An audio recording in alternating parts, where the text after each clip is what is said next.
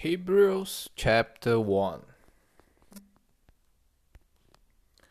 God's final word, His Son. In the past, God spoke to our ancestors through the prophets at many times in various ways.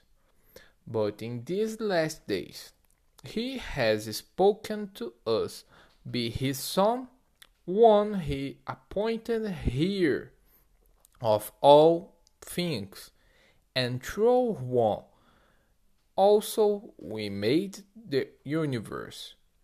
The Son is the radiance and God's glory and the exact representation of his being, sustaining all things by his powerful word after he had provided purification for sins, he sat down at the right hand of the Majesty in heaven.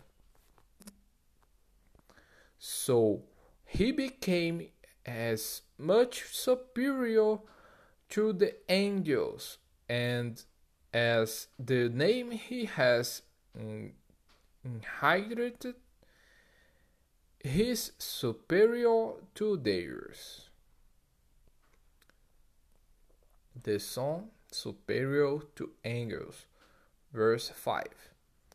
For, the, for to which of the angels did God ever say, You are my son?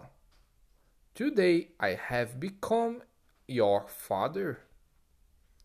Or again, I will be his father, and he will be my son.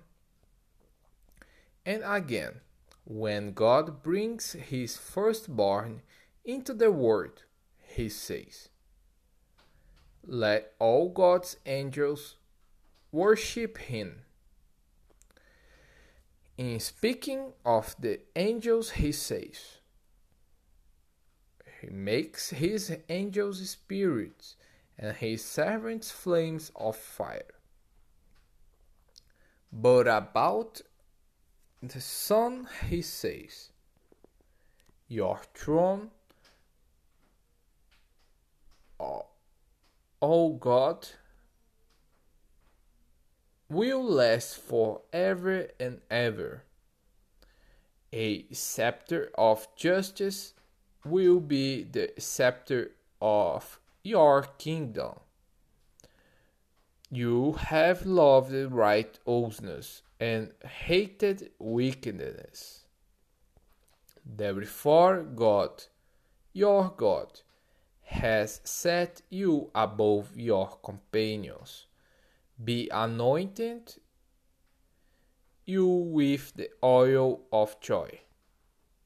He also says, In the beginning Lord, you laid the foundations of the earth, and the heavens are the work of your hands. They will perish, but you remain. They will all wear out like a garment.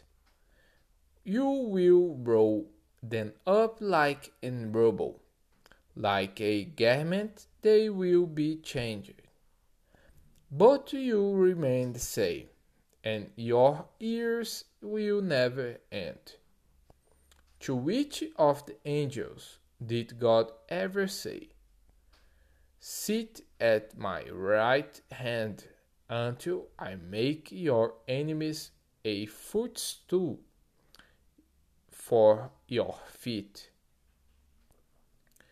Are not all angels ministering spirits sent to serve those who will enter salvation.